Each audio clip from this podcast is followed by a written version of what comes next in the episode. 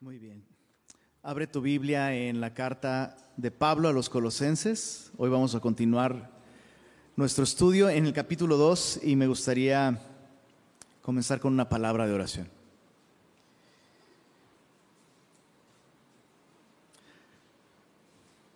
Precioso Señor, gracias por permitirnos estar una vez más reunidos ante ti, ante tu grandeza, tu gracia, tu suficiencia.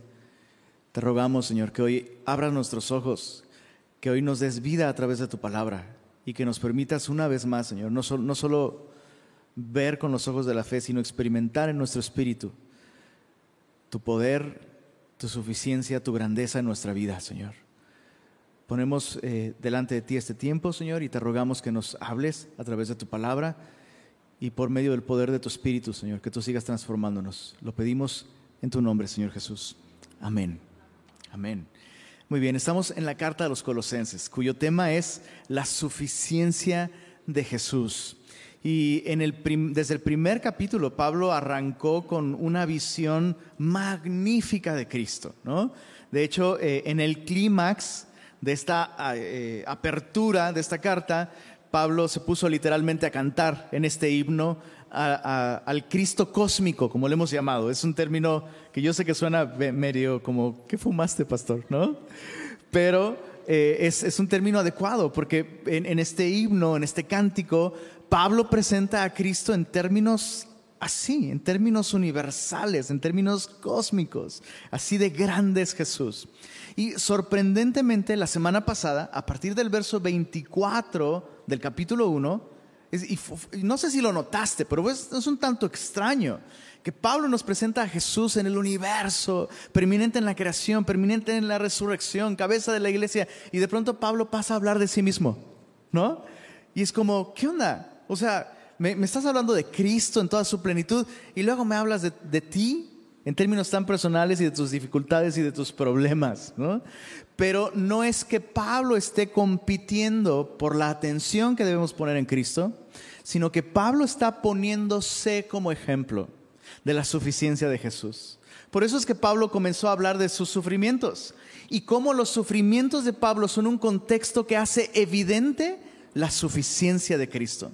Porque Pablo puede gozarse en Jesús, encontrar gozo, encontrar esperanza, encontrar paz en Jesús a pesar del sufrimiento. Entonces me encanta porque Pablo no está hablando de Jesús simplemente desde una pizarra, sino desde una prisión.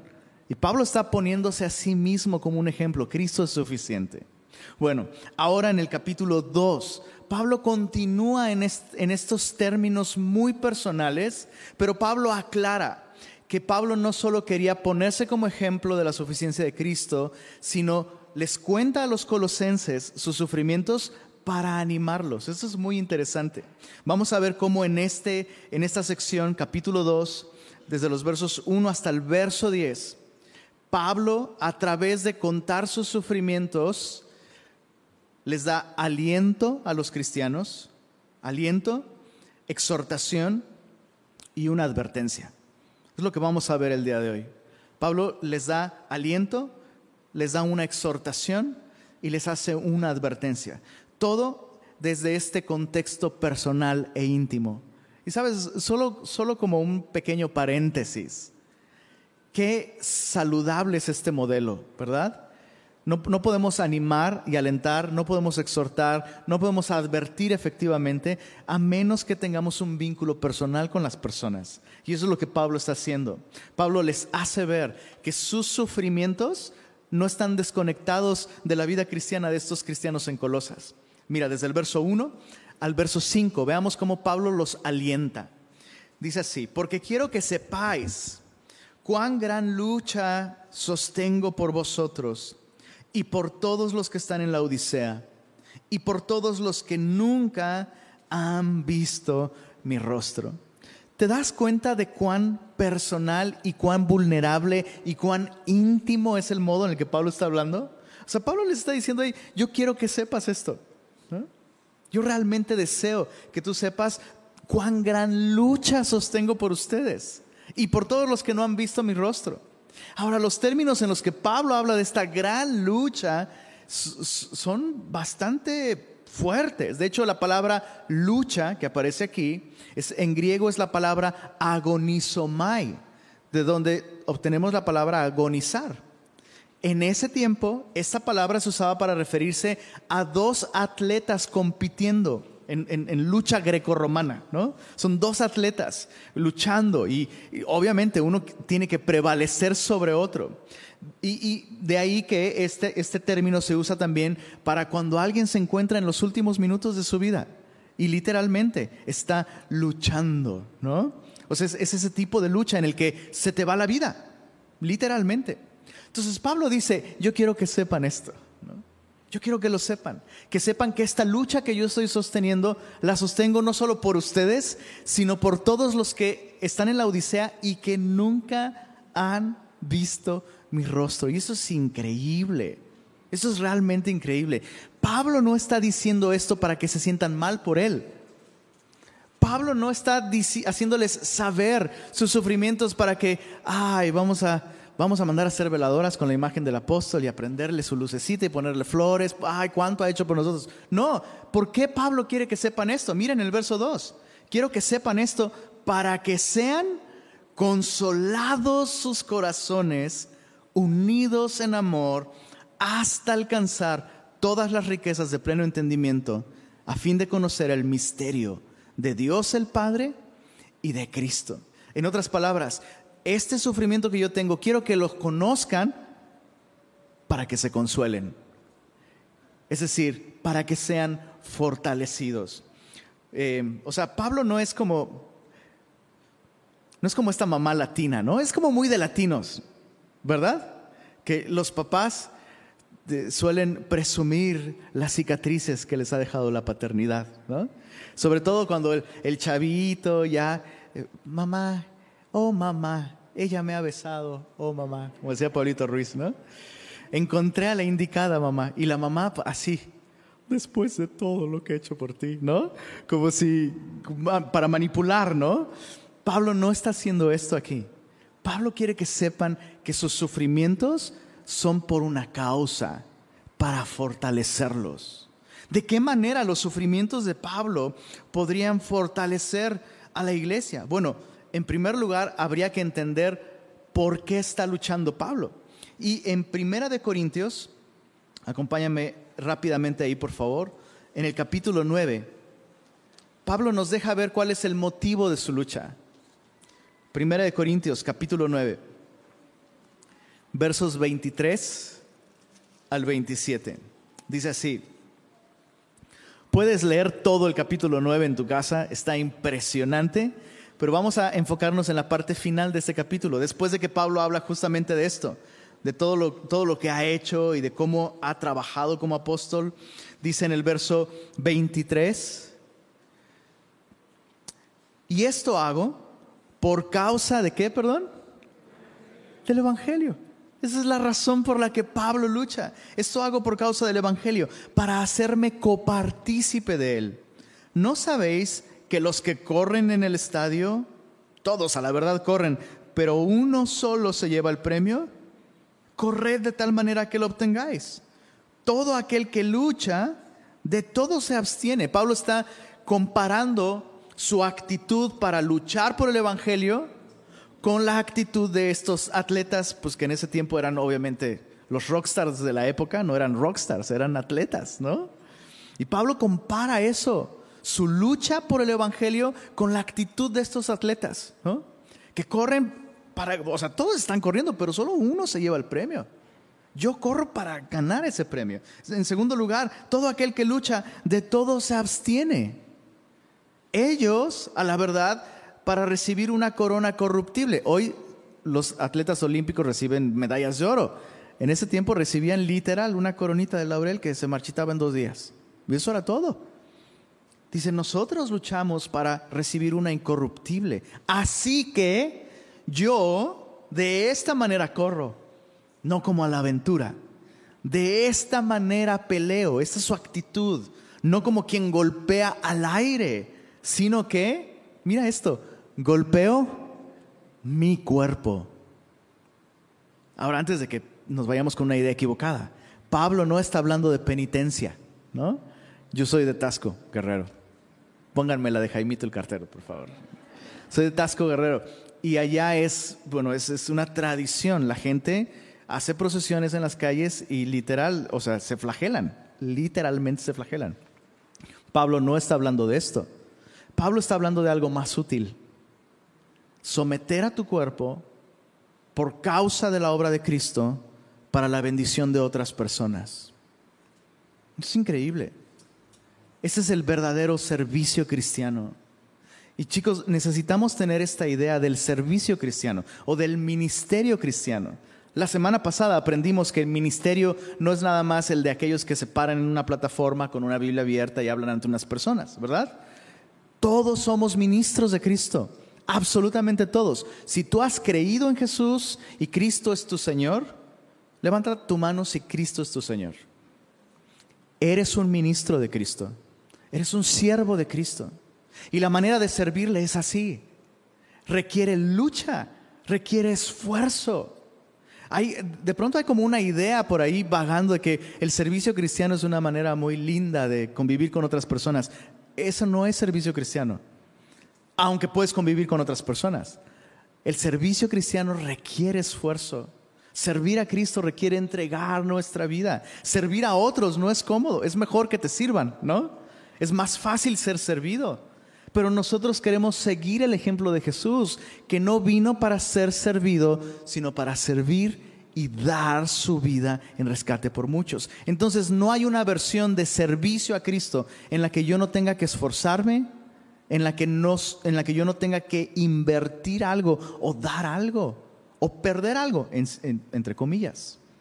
Y Pablo vive así, dice, de esta manera corro, de esta manera peleo, no como quien golpea al aire, sino golpeo mi cuerpo, lo pongo en servidumbre. No sea que habiendo sido heraldo yo para otros, yo mismo venga a ser eliminado. Entonces Pablo le está diciendo a los colosenses, la razón por la que ustedes alcanzaron a escuchar el Evangelio es porque yo puse mi cuerpo en servidumbre. Estoy en prisión, de hecho, debido a que estoy predicándole el Evangelio a los que no son judíos. Gracias a todos los complots de mis hermanos judíos, estoy en prisión por predicarle el Evangelio a ustedes, a personas como ustedes.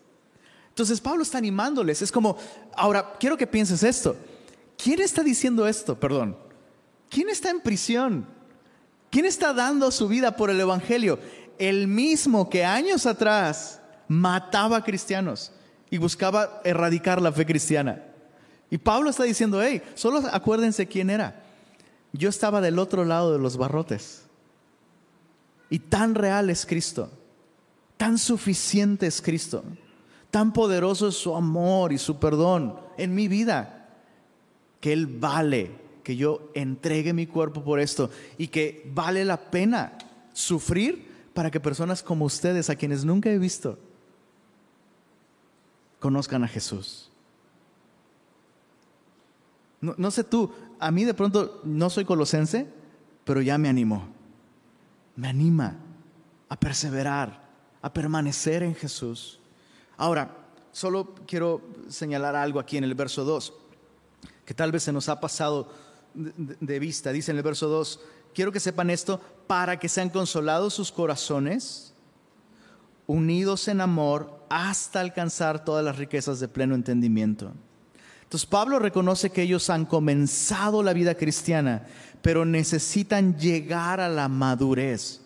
Y escucha esto, vemos aquí muy claramente en el verso 2 que algo esencial para alcanzar las riquezas de pleno entendimiento, algo esencial es la unidad en amor en el cuerpo de Cristo. Y Pablo está orando por eso. Y Pablo está animándolos a eso, a que se unan en amor hasta que puedan alcanzar esta, esta plenitud de entendimiento. Solo déjame hacer una pequeña reflexión con respecto a esto, porque es muy importante. La doctrina no es todo lo que tú y yo necesitamos para alcanzar la madurez cristiana. Necesitamos estar unidos en amor. Eso es algo esencial para el crecimiento. O sea, no, no, podemos crecer simplemente llenándonos de información cristiana, aunque sea sana y sea buena y sea bíblica. Necesitamos estar unidos en amor. Y algo que justamente hace todo lo contrario es esta doctrina, esta, esta herejía que los colosenses estaban enfrentando. ¿Recuerdas?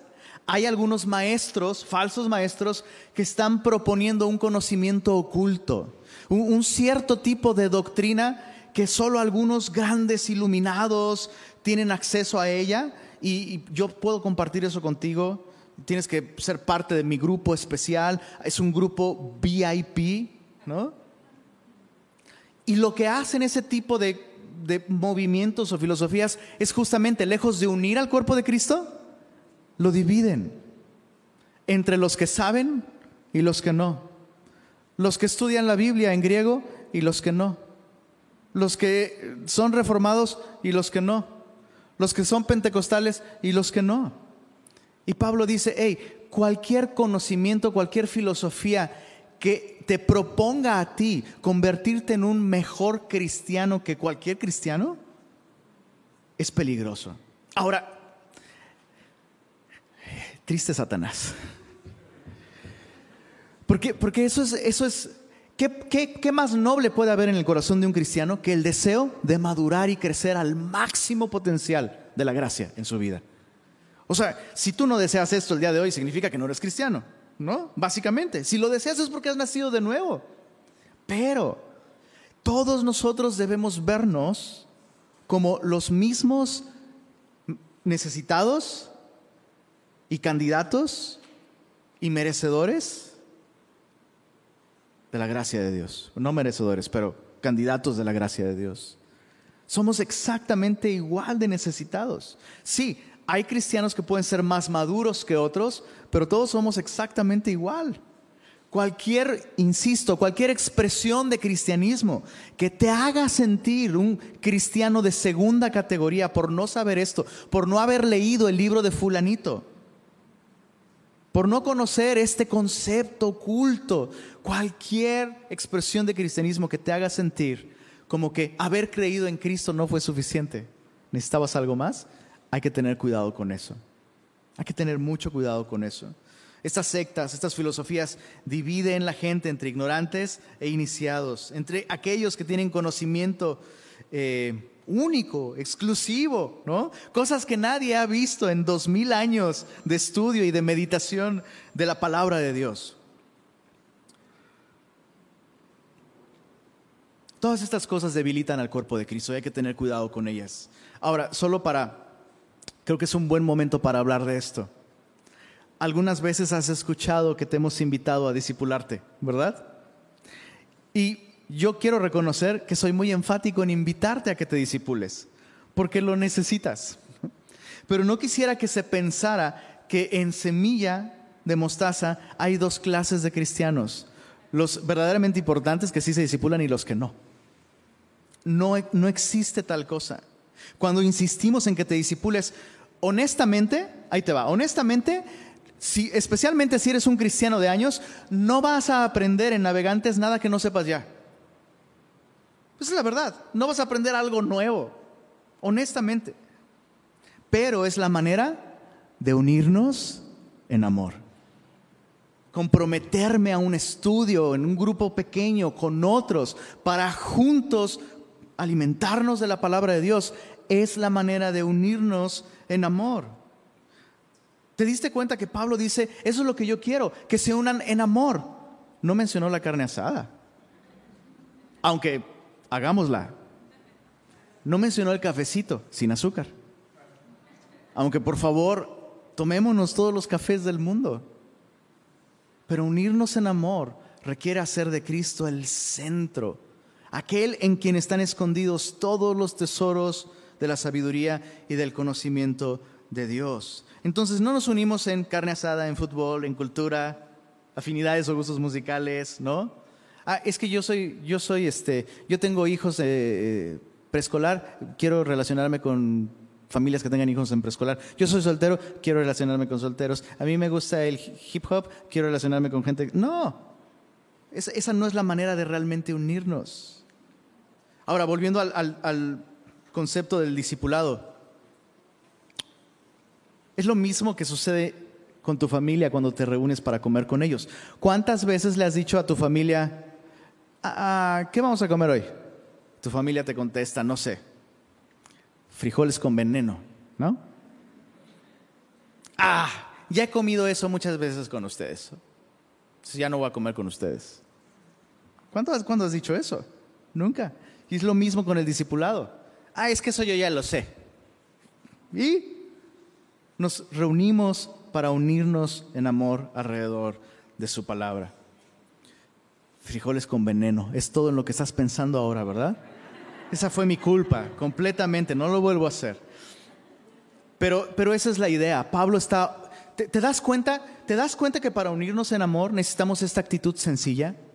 En la que yo no me veo como la gran mente brillante del siglo que va a descubrir cosas en el cristianismo que nadie más sabe. No, todos tenemos acceso a las mismas verdades bíblicas. Todos tenemos acceso a la misma gracia, todos. Y, quita esto de tu, de tu mente o de tu idea. Ay, el pastor está más cerca de Dios que yo. No. Bueno, a menos que vaya a morir antes que tú, entonces sí. Pero todos tenemos la misma posición ante Dios, de gracia. Esta actitud de humildad nos va a llevar a unirnos en amor. Insisto, por favor, escucha esto.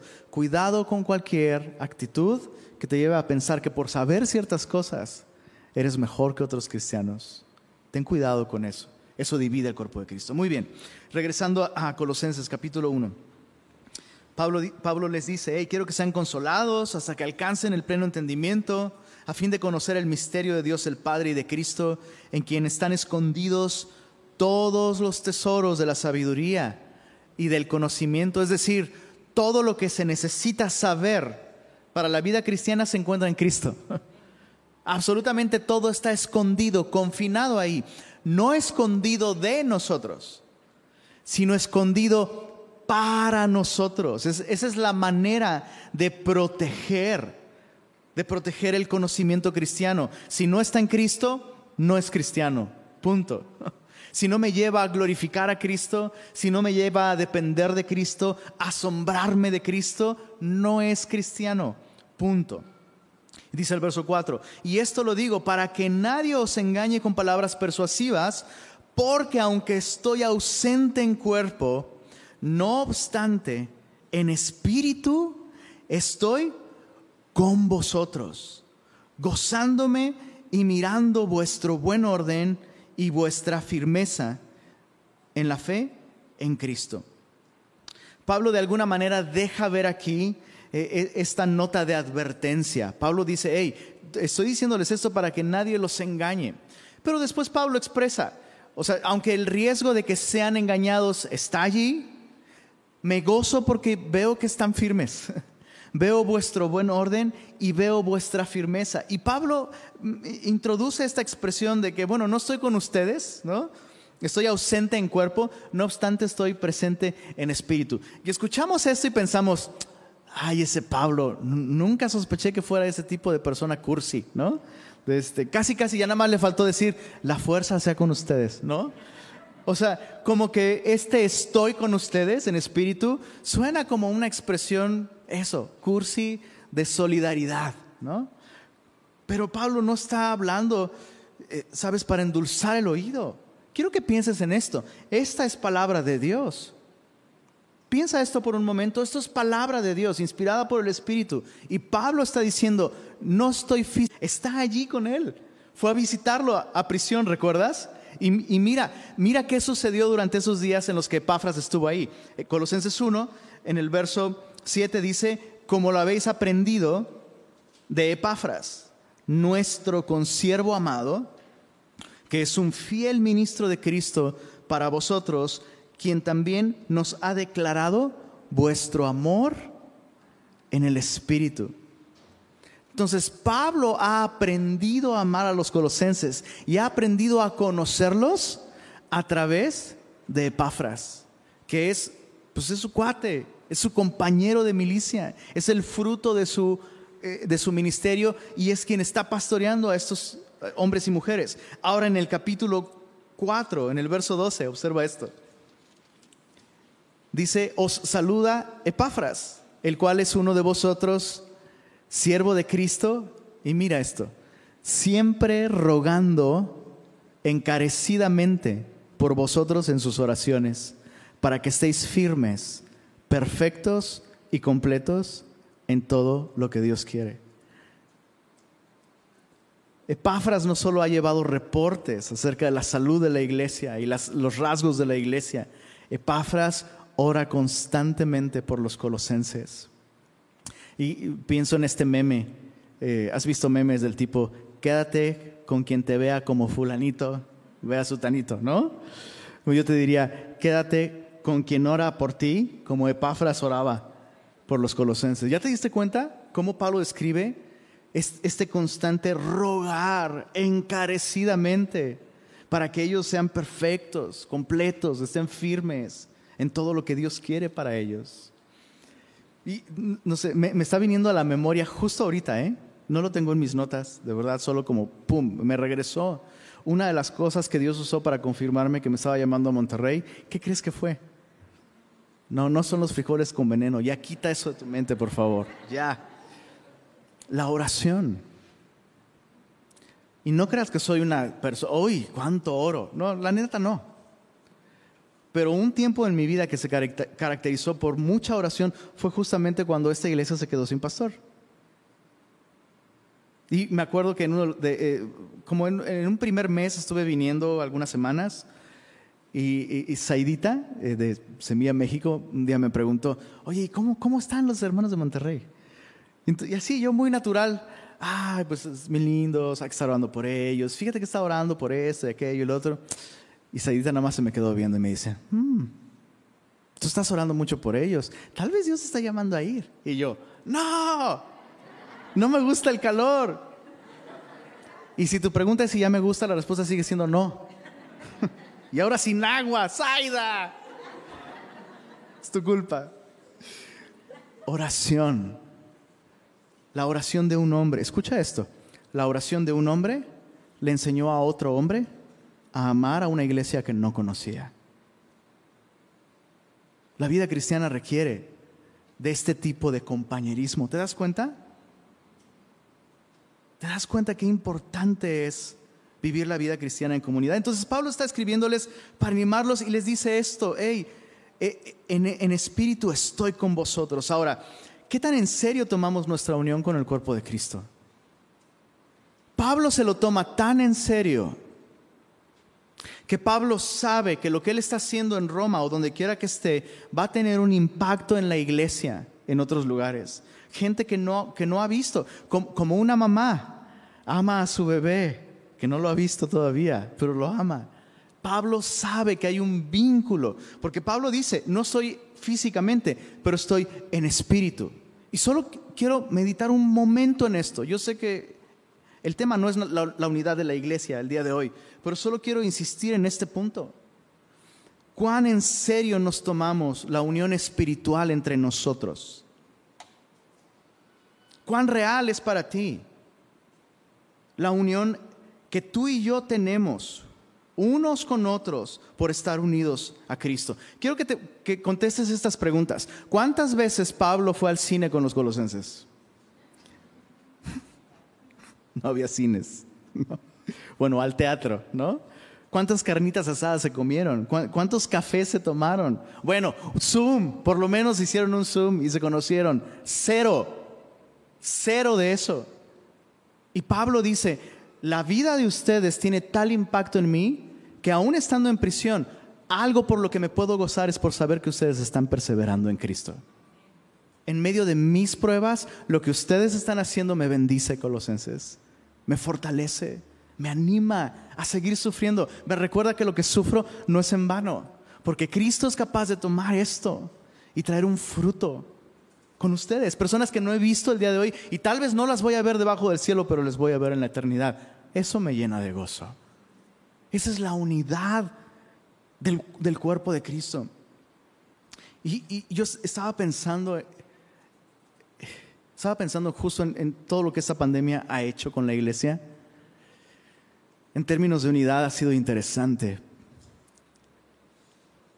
Personas muy bellas establecieron un vínculo con nosotros sin haber estado juntos en el mismo lugar. La primera vez que conocí a Beto y a Priscila, o sea, era como si nos conociéramos y nunca habíamos comido juntos, no habíamos pasado una tarde juntos, pero llevaban meses escuchando la enseñanza y hablábamos, ¿sabes? Era como estar hablando el mismo idioma, el mismo lenguaje. Gente que parecía estar unida al cuerpo de Cristo, desapareció. Simplemente desapareció. Y no lo estoy diciendo condenando a esas personas, solo estoy diciendo, hay algo que tú y yo necesitamos aprender sobre la unidad unos con otros. Estamos a un año, a un año del aniversario de la muerte de Brendita. Brendita partió con el Señor hace casi un año.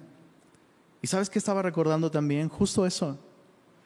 Semillosos de Semilla México, maestros de Club Semilla de Semilla México, semillosos de Semilla Toluca, estaban conectados en el memorial, en el servicio memorial, llorando junto con Abraham por la partida de su esposa llorando junto con alguien con quien nunca habían reído, nunca habían comido. Y, una vez más quiero ser claro, no estoy diciendo eso para condenar a nadie. Solo me llama la atención gente de otros lugares más conectados con alguien sufriendo aquí que los de aquí mismo. Interesante. Está bien si vienes buscando amigos, seguramente puedes encontrar muchos, pero te estarías perdiendo lo mejor si no estás conectado a Cristo. La razón por la que Pablo está conectado con personas a kilómetros de distancia con los que nunca estuvo es porque ellos, así como él, le pertenecían a Jesús. Muchas personas se esfuerzan demasiado por pertenecer en la iglesia, por encajar en la iglesia. Me pregunto si estarían esforzándose tanto si simplemente estuvieran conectados con la cabeza que es Cristo. Bueno, Pablo les escribe así. Mis luchas son por una causa, por el Evangelio, Cristo es suficiente. Ustedes hacen bien en permanecer en Él. Y ahora Pablo los va a exhortar en el verso 6. Versos 6 y 7 tenemos la exhortación. Que otra vez, exhortación no significa regaño, ¿ok? Exhortación es un llamado a, hey, vamos juntos. Ven aquí al lado mío. Hey, no, no le aflojes, ¿no? Es, es, como, es como el coach, ¿verdad? Digo, me han dicho, yo nunca he estado con uno, ¿verdad? Evidentemente. Pero es como el coach que dices, ya no puedo, que sí puedes. Vamos y dame cinco más, ¿no? Es, es esa idea. Es, no, no estoy aquí para, ay, cosita, no, ya descansa. No, vamos. Mira, en el verso 6 y 7, por tanto, de la manera que habéis recibido al Señor Jesucristo, andad en Él, arraigados y sobreedificados en, en él y confirmados en la fe, así como habéis sido enseñados, abundando en acciones de gracias. Siempre que tú ves un por tanto en la Biblia, debes preguntarte, ¿qué tanto? ¿No? ¿Cuál es el tanto aquí? Pues Pablo dice aquí clarito, por tanto, de la manera que habéis recibido al Señor Jesucristo, andad en Él. ¿Cómo recibieron al Señor Jesucristo? Lo recibieron por fe. ¿Qué es recibir al Señor Jesucristo? Bueno, es reconocer que yo soy quien Él dice. Soy un pecador que no tiene ninguna esperanza de salvación a menos que reconozca mi pecado y ponga mi confianza en Él. Eso es recibir a Jesús. Pablo dice, hey, de la manera en la que ustedes han recibido a Jesús, ha sido por gracia, por medio de la fe, así anden en Él. Y esto es algo increíble. Versos 6 y 7 son como la clave de esta sección. En ella vemos no solo, no solo una ilustración de cómo funciona la gracia, sino vemos un resumen, un cuadro en miniatura de la vida cristiana. Pero veamos primero cómo funciona la gracia. Hay muchas ideas equivocadas sobre la gracia de Dios se cree que si la salvación es por gracia, entonces yo no tengo que hacer absolutamente nada. Y eso es cierto para salvación, pero no lo es para crecimiento. Déjame explicarme. aunque soy salvo sin hacer nada, simplemente confiando en la obra de Jesús, yo no puedo crecer en la gracia y madurar como cristiano a menos que responda a la gracia que he recibido. Una ilustración puede ayudar. A veces pensamos en la gracia de Dios con toda su riqueza como algo que nos fue dado, digamos, en una cuenta de banco, ¿no? Y tú, tú sabes, el día de hoy una cuenta en el banco es como dinero en tu bolsillo, ¿no? Ya no tienes ni siquiera que ir al banco, nomás aquí saco mi aplicación de santidad, ¿no? De madurez cristiana. Entonces, eh, hago, hago mis transacciones espirituales sin tener que hacer ningún esfuerzo porque tengo todo en mi cuenta de banco llamado gracia. Pero no es así como Dios nos ha dado su gracia. Dios no nos ha dado su gracia como en una cuenta de banco, sino como en una mina. Entonces piensa en una mina, piensa que te han dado una mina y esa mina contiene las mayores riquezas del universo. Pregunta, ¿ya eres rico? Me encanta, me encanta, porque algunos dices, pues no, pero sí, exacto, exacto. O sea, realmente ya eres rico, porque esa riqueza ya es tuya, pero tú tienes que esforzarte en la gracia. Oye, pero si me esfuerzo, entonces, pues no es gracia. Sí, sí es gracia porque te lo regalaron, bro. Pero tú tienes que esforzarte y tienes que agarrar el pico y la pala y tienes que luchar. Tienes que trabajar. Perdón, perdónenme. Vi un video, no, no, no sé de qué país era esta persona, evidentemente sudamericana, pero esa persona se quejaba porque en su país habían cerrado todos los programas de ayuda social. Entonces esta persona dijo, perdón, no quiero tocar heridas políticas ni nada, solo... Pero esta persona dijo, eh, eh, estaban, estaban protestando en la calle, porque ¿cómo cerraron los programas de ayuda social? Y le decía a la reportera, pues qué, ¿acaso el gobierno quiere que trabajemos ocho horas?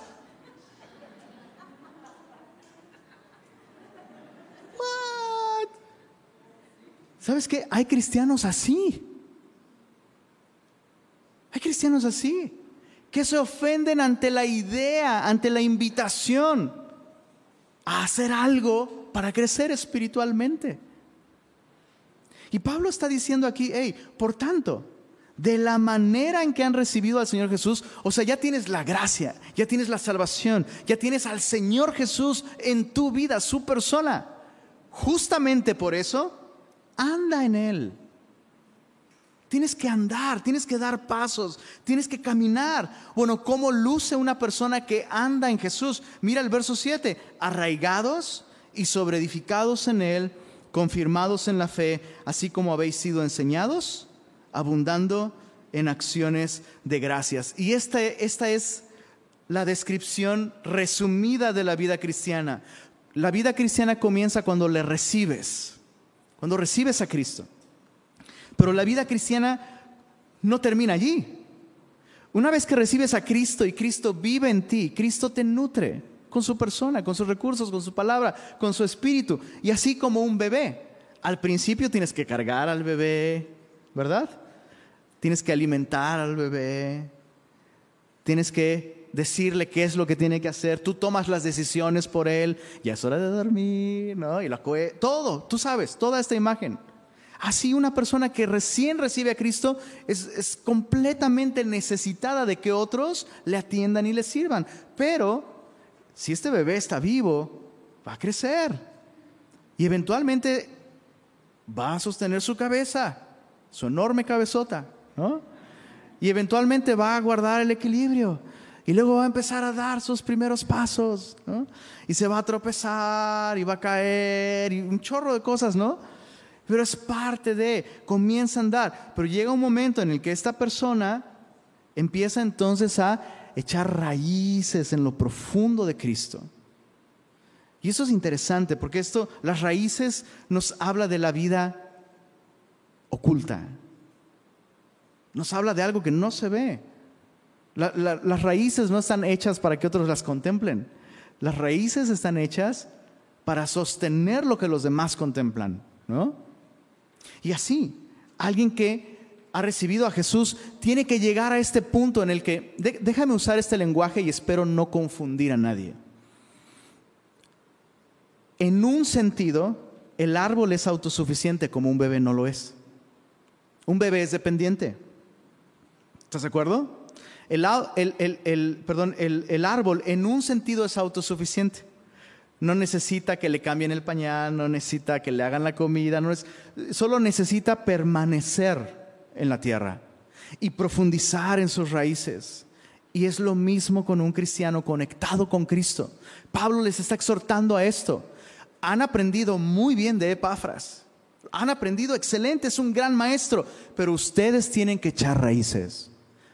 Ni Epafras, ni yo, ni la iglesia puede hacer por ti lo que solo tú puedes hacer por ti mismo. Tienes que echar raíces. Chicos, ¿se entiende? Yo no puedo echar raíces por ti. No puedo. Apenas he hecho raíces por mí, ¿no? Es algo que tú tienes que escoger. Es algo que tú tienes que hacer como parte de tu respuesta a la gracia. Pero después, ¿no? Ahora, las raíces, insisto, las raíces no se ven, no son visibles, es algo privado, en lo oculto. Pero luego Pablo ocupa otra descripción. Las raíces van hacia abajo, pero luego dice, y sobre edificar. Y cuando se sobreedifica, eso va hacia arriba. Es un contraste muy grande. Las raíces van hacia abajo, no se ven. Lo que sobreedificas va hacia arriba y es muy notorio. Y, y una vez más, sobreedificar tiene que ser el resultado de primero haber echado cimientos muy profundos hacia abajo. ¿Cuántos han alguna vez hecho algo relacionado con la construcción? Esos cuatro son sobrehumanos, ¿están de acuerdo? Ya les conté que en un verano trabajé ayudándole a un, a un este, albañil, un vecino albañil allá en Tasco. Pues, tuve un verano libre y me dijo, ¿qué onda? ¿Te quieres ganar unos pesitos? No, hombre, ¿cómo te explico? Una de las cosas que más me sorprendía es, su dieta, gansitos y Coca-Cola. El superalimento, superfood. Es pesadísimo, es pesadísimo, cansado, pesadísimo, ¿Ya dije pesadísimo? Es pesadísimo. Y uno ve, uno ve un gran edificio y dice, ah, yo quiero algo así. Es pesadísimo, bro. Es costoso. Requiere tiempo. Y yo solo puedo pensar en esta analogía de Pablo, ¿no? Tienen que, tienen sobreedificar. Y pienso en que es algo pesado. Lo es. Y no es algo que sucede de la noche a la mañana. Requiere tiempo requiere esfuerzo. Se me vienen a la mente las palabras de Jesús. Todo aquel que me escucha y no hace lo que yo digo. Y todo aquel que me escucha y sí hace, ¿no? Y cómo Jesús compara estas dos personas. El que escucha y no hace es como el que edifica sobre la arena. Y el que escucha y sí hace es como el que edifica sobre la roca. Pregunta, ¿cuál de los dos tarda más en sobreedificar? Pues el que sobreedifica en la roca. O sea, acabar en la roca, ¿cómo te lo explico? Y a veces pareciera que estas otras personas, con sus filosofías y con sus doctrinas, no, y es que yo tengo, no, eh, mira, tengo este video, el secreto. Ya deja de estar perdiendo tiempo con los cristianos, esto funciona o crianza de los hijos, o matrimonio, o finanzas, lo que sea, puedes encontrar opciones fabricadas por el hombre que funcionan. Pero tarde o temprano eso va a caer. Y ahí tienes al cristiano, ¿no? Que sigue teniendo luchas en su matrimonio con sus hijos. Y que una y otra vez esas situaciones lo llevan a depender de Jesús, a echar raíces abajo, todo parece lento, pero esta es la vida cristiana. Perseverar en esto. Por eso Pablo los invita a esto. Fíjense, vamos eh, finalmente a esta advertencia en el versos 8 al 10. Fíjense o miren que nadie os engañe por medio de filosofías y huecas sutilezas, según las tradiciones de los hombres conforme a los rudimentos del mundo y no según Cristo. Porque en Él habita corporalmente toda la plenitud de la deidad, y vosotros estáis completos en Él, que es la cabeza de todo principado y potestad. Esta invitación a vigilar, ¿te das cuenta en el verso 8? Es la segunda vez que Pablo los advierte sobre el peligro de engaño. En el verso 4, Pablo les dijo, esto los digo para que nadie los engañe. Ahora en el verso 8, otra vez, ahora Pablo añade un imperativo, una orden, mirad que nadie os engañe. Y es, eso es bien revelador. Fíjense que nadie los engañe. Eh, eh, no solo es un mandato a vigilar para evitar caer en el engaño.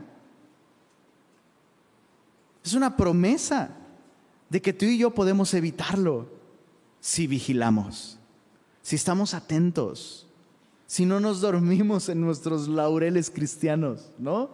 Tenemos que estar constantemente vigilando. Esto es increíble. A mí esto me enseña que hay un sentido en el que una persona que cae en el error no es una víctima de algo que le pasó. Es una persona que dejó de vigilar. No, no es que le pasó algo y cayó en el engaño. Es que esa persona se hizo eso a sí misma al dejar de vigilar, al dejar de permanecer en Jesús. En palabras del mismo Señor Jesucristo, Jesús dijo, todo aquel que quiera hacer la voluntad de Dios, va a saber si mi doctrina es la que viene de Dios. Entonces, dejemos de ver a quienes caen en engaño como pobres víctimas. Digo, pobres. Pero es algo que se pudo evitar estas personas escogieron dejar de vigilar. Pablo nos llama a esto, llama a los colosenses a esto y nos llama a esto a nosotros, a una constante actitud de vigilancia. Y probablemente, si estás familiarizado con el Antiguo Testamento, te, vienen, te viene a tu mente la reconstrucción del muro de Jerusalén, ¿verdad? Sobre edificando, ya les dije que es pesado, sí. Sobre edificando, con una pala en una mano y vigilando con la espada en la otra mano. Así es como Cristo, eh, perdón, así es como Pablo les llama a permanecer en Cristo, vigilando y sobreedificando. Entonces la actitud que ellos necesitan es de vigilancia constante. ¿Cuáles son las maneras en las que el error llega a la vida cristiana? Dice aquí, engaño por medio de filosofías y huecas sutilezas, según las tradiciones de los hombres conforme a los rudimentos del, del mundo, perdón, y no según Cristo. Pablo no está hablando aquí en contra de la filosofía simplemente como tal. Y eso es algo, eso es algo bueno aclararlo. A veces se, se cree, equivocadamente, que los cristianos están a favor de la ignorancia, ¿no? Que los cristianos están a favor de que no estudies la universidad, no leas libros, ¿no? No es esto. Pablo no está hablando en contra de la educación. Pablo está hablando en contra de la filosofía del hombre, en contraste con la verdad de Dios. Es decir, cuando se trata de asuntos de fe y conducta, cómo vivir la vida, la máxima autoridad para un creyente debe ser la palabra de Dios la palabra de Dios. Y hay muchas filosofías, y dice aquí, les llama, eh, en, el verso 8 dice, huecas sutilezas. Piensa en eso por un momento, huecas sutilezas. La nueva traducción viviente lo traduce así, como disparates elocuentes. Para muestra un botón, cualquier campaña política que escuches es eso. ¿no? Dices, suena súper bien. Solo porque suena bien o porque es lo que quisieras escuchar.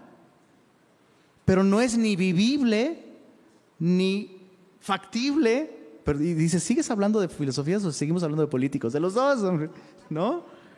Te bajan el cielo, la luna y las estrellas y tú dices, ¿pero cómo? Ah, pero es lo que yo quisiera escuchar.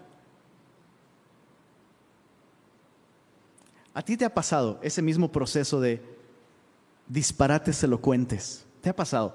Cuando vas al súper y encuentras algo que no necesitas pero está en oferta. Sí te ha pasado, ¿verdad? Y tu mente comienza con esto, con disparates elocuentes, ¿no? Y te presenta algo como si fuera verdad, pero tú sabes que no lo es. Volviendo al ejemplo, algo que no necesitas está al 50% de descuento. Entonces tu mente empieza a razonar y te dice, no manches, sería un tonto si no lo compro. Primer disparate elocuente, ¿no? Sería un tonto si no lo compro. O sea, mira, mira mi amor. Y luego quieres convencer a otros, eso es lo peor. Esto, ¿para qué sirve? Pues no sé, pero mira, está al 50%. O sea, costaba 3 mil y ahora cuesta 1500. O sea, si no lo compramos es como estar tirando 1500 pesos a la basura. ¿Quieres que tiremos 1500 pesos a la basura? No. Ay, mi amor, es tan inteligente, ¿no? Y lo compras. Hay muchas filosofías que te plantean lo mismo. Tú sabes que no es cierto. Tú lo sabes. Vas a salir con algo en las manos. Pero ¿a qué costo? chicos, ¿sí se entiende? No, no regañes a tu esposo si acaba de pasar algo así. No es don de ciencia ni nada. Pero ese es, ese es exactamente lo que sucede muchas veces. Y es la razón por la que muchos cristianos se dejan engañar. Suena como verdad, pero no es verdad. Por eso hay que tener cuidado. Hay que tener mucho cuidado. ¿Cómo, discernimos si algo es verdad? Si algo es fiel a la Biblia. No lo podremos discernir con cómo nos hace sentir. No, no, lo podremos discernir por cómo es presentado, ¿no? El día de hoy se le da más importancia a cómo se dicen las cosas que a lo que se está diciendo a cómo, nos hace, cómo me hace sentir este mensaje y no cuál es el resultado o si es vivible. Entonces Pablo los advierte a esto, cuídense. El peligro de ser engañados se puede evitar, pero ustedes tienen que hacer algo. ¿Qué es lo que tienen que hacer? Mirar. Mirar con atención, vigilar constantemente y recordar esto. Mira, en el versos 9 y 10 porque en Cristo, en Él, habita corporalmente toda la plenitud de la deidad. Chécate eso. Cada cristiano genuino tiene acceso a Cristo. Y relacionarte con Cristo es ir lo más arriba que se puede. No existe nada que te acerque más a la gracia que la persona de Cristo. No existe nadie que pueda amarte más que Cristo. No existe nada ni nadie más poderoso que la persona de Cristo. Y si tú has confiado en Jesús, si eres cristiano, tienes acceso a Él. Y si lo tienes a Él, realmente lo tienes todo. No necesitas esta nueva verdad, este nuevo mover, este nuevo inclinación teológica o doctrinal. No necesitas eso. Y vosotros, dice el verso 10, estáis completos en Él, que es la cabeza de todo principado y de toda potestad.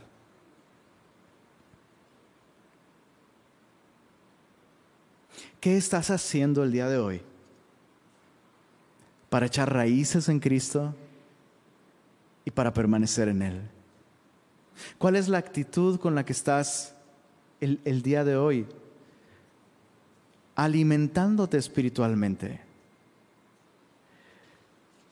solo para, terminar con, esta, con esta porción.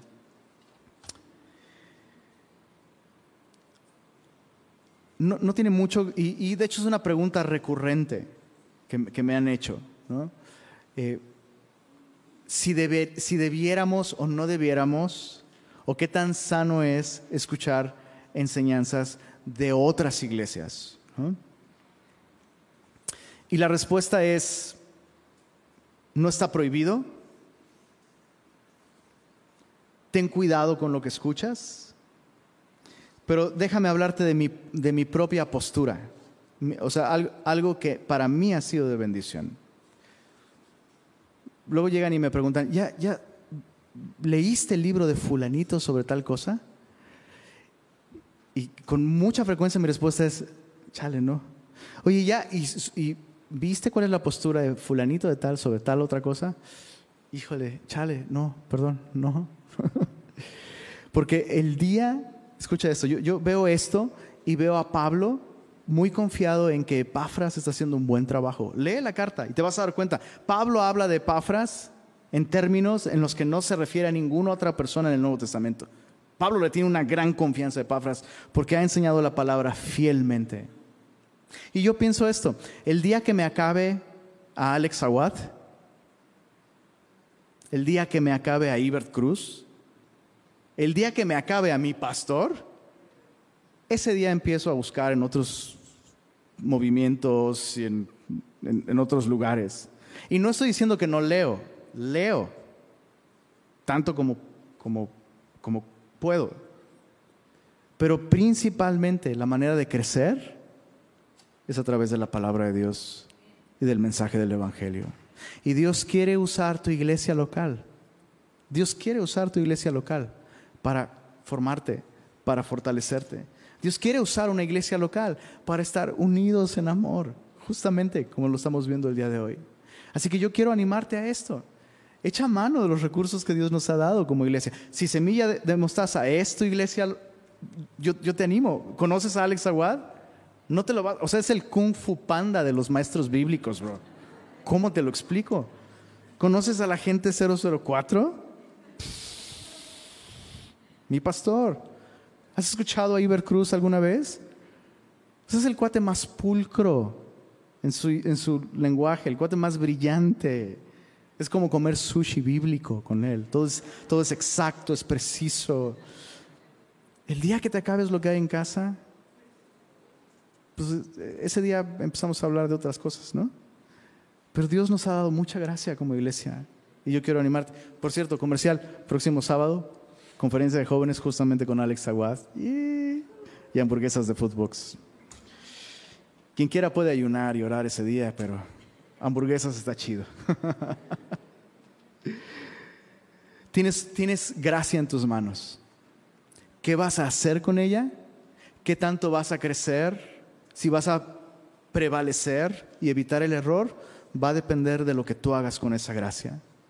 Ora por, ora por tu iglesia, Ora por esta iglesia, que el Señor nos siga dando fidelidad a la palabra de Dios.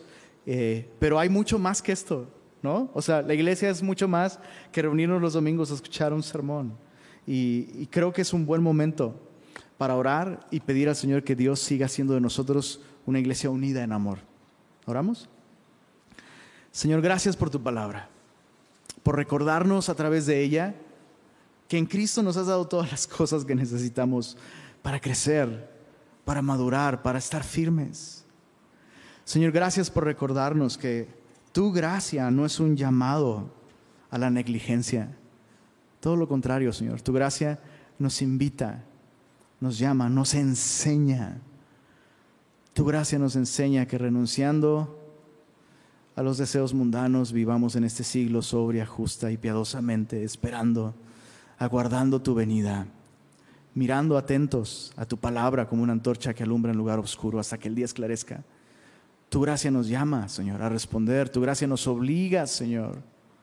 Tus misericordias, Señor.